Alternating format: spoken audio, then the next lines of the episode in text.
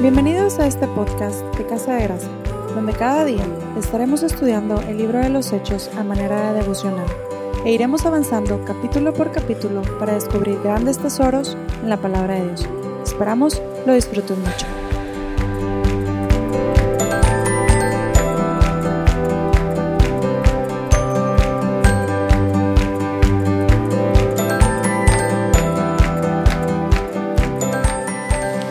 Hola familia, ¿cómo están? Bienvenidos a nuestro episodio número 16 de este podcast devocional del libro de Hechos. El día de hoy veremos Hechos 5 del 12 al 32.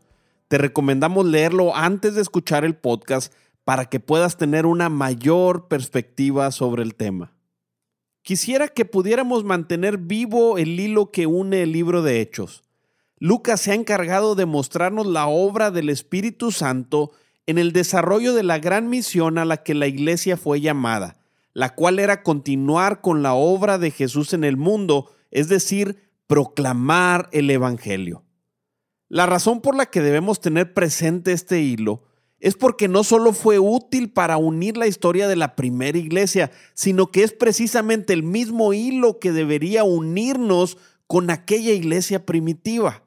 Fuimos llamados a proclamar el Evangelio y esa era, ha sido y debe ser la principal misión de la iglesia y nunca deberíamos olvidarlo.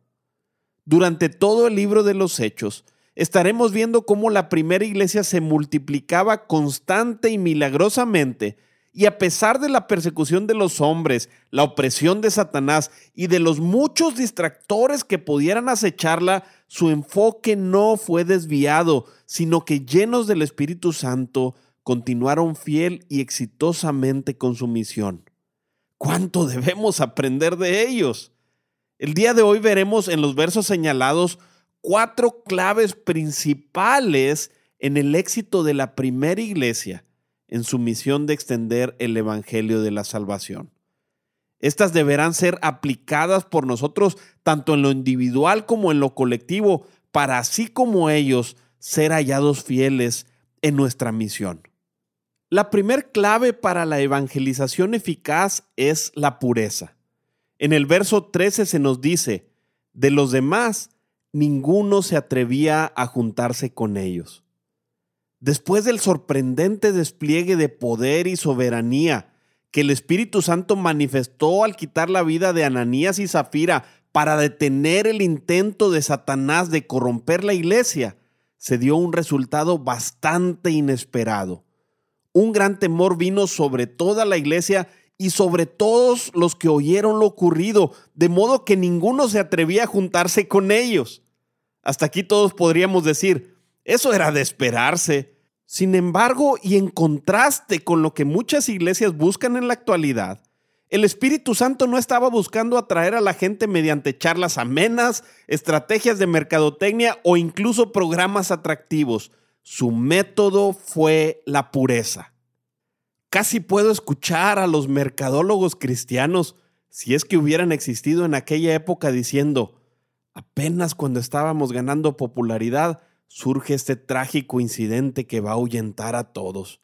Ahora nos van a tener miedo y nos van a sacar la vuelta. Deberíamos inventar algunos lemas atractivos para que la gente se sienta cómoda y compartir temas de interés con ellos. Sin embargo, lo inesperado surge de inmediato.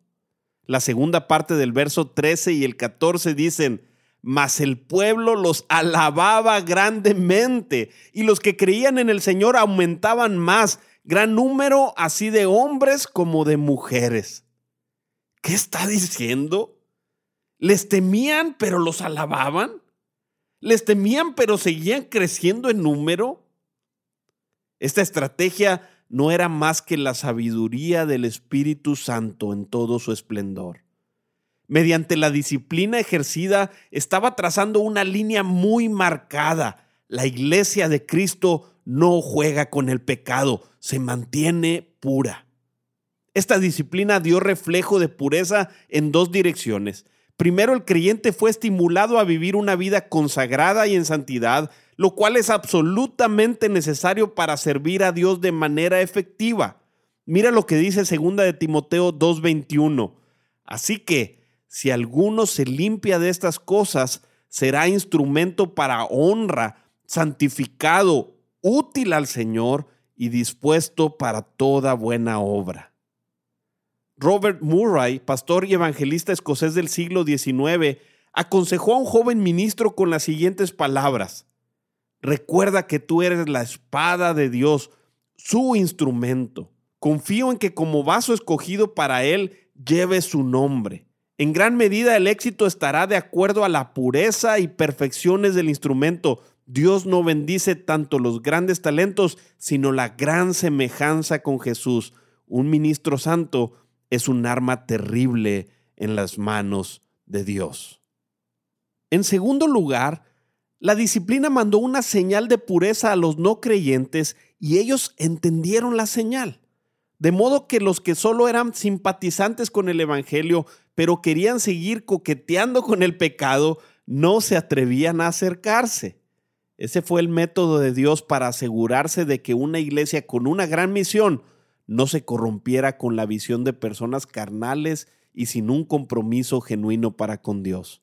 Esto debería mostrarnos el papel crucial que tiene la disciplina en la iglesia.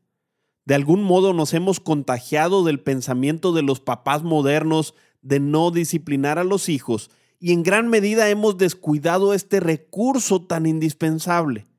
En nombre del amor solemos pasar por alto las faltas y el poco compromiso que muchos cristianos modernos tienen con la santidad, pero no debemos olvidar que la palabra de Dios nos dice en Hebreos 12:6, porque el Señor al que ama disciplina de manera que la disciplina ejercida en sabiduría es una muestra de amor, por lo que la ausencia de ésta refleja lo contrario.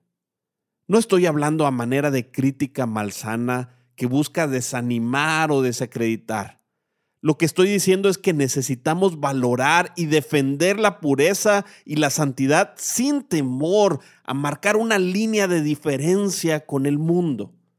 Después de todo, una iglesia que se parece mucho al mundo no puede hacer ninguna diferencia en él. Cuando la santidad y la pureza fallan, el poder se ausenta, el testimonio se estropea y la visión se desvía. La segunda clave para la evangelización eficaz que aprendemos de la primera iglesia es el poder. En los versos 12, 15 y 16 se nos habla de esto. Era tanto el poder que se manifestaba en la vida de los apóstoles que la gente sacaban los enfermos a las calles y los ponían en camas y lechos para que al pasar Pedro a lo menos su sombra cayese sobre alguno de ellos.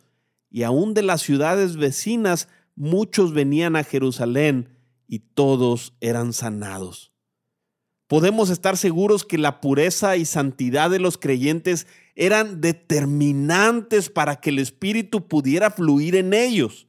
A diferencia de aquel personaje bíblico de quien el Espíritu Santo se apartó, aún sin que él se diera cuenta, esta primer comunidad de creyentes realmente valoraba al Espíritu y su poder. En el capítulo anterior se nos mencionó que su oración era un clamor por el poder de Dios. Decían, mientras extiendes tu mano para que se hagan sanidades y señales y prodigios mediante el nombre de tu santo Hijo Jesús. Y era justo lo que estaba sucediendo.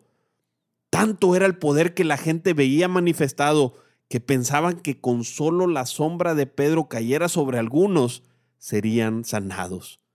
La misión que Jesús les había dado estaba asociada al poder que necesitaban para cumplirla y al estar este poder sobre ellos, su realización estaba siendo evidente, ya que aquí se nos da registro del primer impacto en ciudades fuera de Jerusalén, como Jesús lo había ordenado. En la siguiente parte de la historia, luego del éxito que estaban teniendo a los ojos de todos, los saduceos se llenaron de celos y pusieron a los apóstoles en la cárcel lo cual dio el escenario perfecto para que el Espíritu Santo siguiera manifestando su poder. En el verso 19 del relato se nos dice que un ángel del Señor abrió las puertas de la cárcel y los puso en libertad. Qué frustrante debió haber sido para los líderes religiosos y también para Satanás. por más que trataban, no podían detenerlos. Y es que no estaban enfrentando a simples pueblerinos, sino a una iglesia llena del poder de Dios. Con toda razón el apóstol Pablo dijo, si Dios es por nosotros, ¿quién contra nosotros? La tercer clave para la evangelización eficaz es la valentía. Y no me refiero al valor promovido por la sociedad moderna en la que se nos dice cree en ti mismo o querer es poder o a las famosas frases de mercadotecnia que dicen solo hazlo, sino me refiero a aquel denuedo que la iglesia pidió en el capítulo anterior, que es producido por Dios para hacer la obra de Dios y ser obedientes a Dios. Me refiero a aquella valentía que se le ordenó a Josué que tuviera cuando se le dijo, esfuérzate y sé valiente. Aquella valentía que tuvieron los amigos de Daniel para enfrentar a Nabucodonosor. Aquella valentía que solo produce el Espíritu Santo. La orden del ángel a libertarlos fue, id y puestos en pie en el templo, anunciad al pueblo todas las palabras de esta vida. Leerlo parece una misión fácil, pero recordemos que habían sido amenazados de no predicar en nombre de Jesús y acababan de ponerlos en la cárcel por el mismo hecho. Cualquiera podría deducir que la siguiente desobediencia a la autoridad crecería también en castigo. Sin embargo, esto no los intimidó. Entraron de mañana en el templo y enseñaban. El verso 25 y 26 irónicamente nos muestran que quienes tenían miedo ahora eran los líderes religiosos y no ellos. Cuando Dios se manifiesta, sus enemigos tiemblan. Como creyentes, no deberíamos temer a proclamar el nombre de Jesús, ni tampoco a obedecerlo. Ninguna debería ser excusa para quedarnos callados. La persecución fue algo que los primeros creyentes estuvieron dispuestos a enfrentar. Pedro más adelante dijo en primera de Pedro 4:14, si sois vituperados por el nombre de Cristo, sois bienaventurados, porque el glorioso Espíritu de Dios reposa sobre vosotros. Si esto no nos basta, el verso 28 registra los nuevos reclamos hechos por el concilio. Les ordenaron que no hablaran en ese nombre y ellos llenaron Jerusalén con su enseñanza. Y además el concilio reclamaba que los acusaban de matar a Jesús. Convenientemente para ellos olvidaron el hecho de acusarlos que se habían escapado de la cárcel porque no sabían cómo explicar este milagro. La respuesta de Pedro no solo confirma su valentía para predicar, sino también nos lleva a la cuarta y última clave para la evangelización eficaz, la persistencia. ¿Cuál fue la respuesta de Pedro? Persistir con valor en su postura. Parafraseando dijo, no dejaremos de predicar en ese nombre. Y efectivamente, ustedes mataron a Jesús, a quien Dios levantó como príncipe y salvador. El pastor MacArthur nos explica que la palabra que utiliza para mataron significa lo hicieron con sus propias manos. ¿Ves temor en sus palabras? De ninguna manera. El denuedo del Espíritu estaba sobre ellos de manera que fueron persistentes aún a riesgo de perder su propia vida. En relación a esto, el Espíritu Santo habló las siguientes palabras al profeta Ezequiel que reafirman el valor y la persistencia con la que debemos proclamar a Cristo. Ezequiel 3.8 dice, Sin embargo, mira, te he hecho tan obstinado y duro de corazón como ellos. Endurecí tu frente tanto como la roca más dura.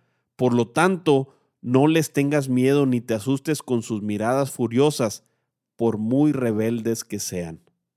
Pureza, poder, valentía y persistencia definitivamente no son características fáciles de tener. Sin embargo, la conclusión de la predicación de Pedro debe ser también la nuestra. El verso 32 dice, y nosotros somos testigos suyos de estas cosas, y también el Espíritu Santo, el cual ha dado Dios a los que le obedecen. ¿Puedes verlo? La clave para evangelizar efectivamente es el Espíritu Santo, el cual viene a la vida de aquellos que creen y obedecen a Dios. Si lo tenemos a Él, tendremos la pureza, el poder, la valentía y la persistencia que se requieren. Iglesia, levántate. Tu misión está dada y el recurso también. Digamos como aquellos leprosos afortunados que dijeron, no estamos haciendo bien. Hoy es día de buena nueva y nosotros callamos. Y si esperamos hasta el amanecer, nos alcanzará nuestra maldad. Vamos, regresemos al palacio y contémosle a la gente. Dios permita que ese sea nuestro corazón. Clamémosle al Espíritu Santo para que Él ponga esto en nuestra vida. Continuamos con el favor de Dios en nuestro próximo episodio. Dios los bendiga. Nuestro motivo de oración el día de hoy es, ora a Jesús para que nos permita ser una iglesia que lo proclame siempre. Pide que tanto en lo individual como en lo colectivo vivamos en santidad para Dios. Clama al Espíritu Santo para que nos llene de poder, valentía y además nos dé la persistencia para siempre predicar su palabra. Recuerda que el Señor te escucha, así que ora con fe, porque Dios siempre responde. Gracias por escucharnos.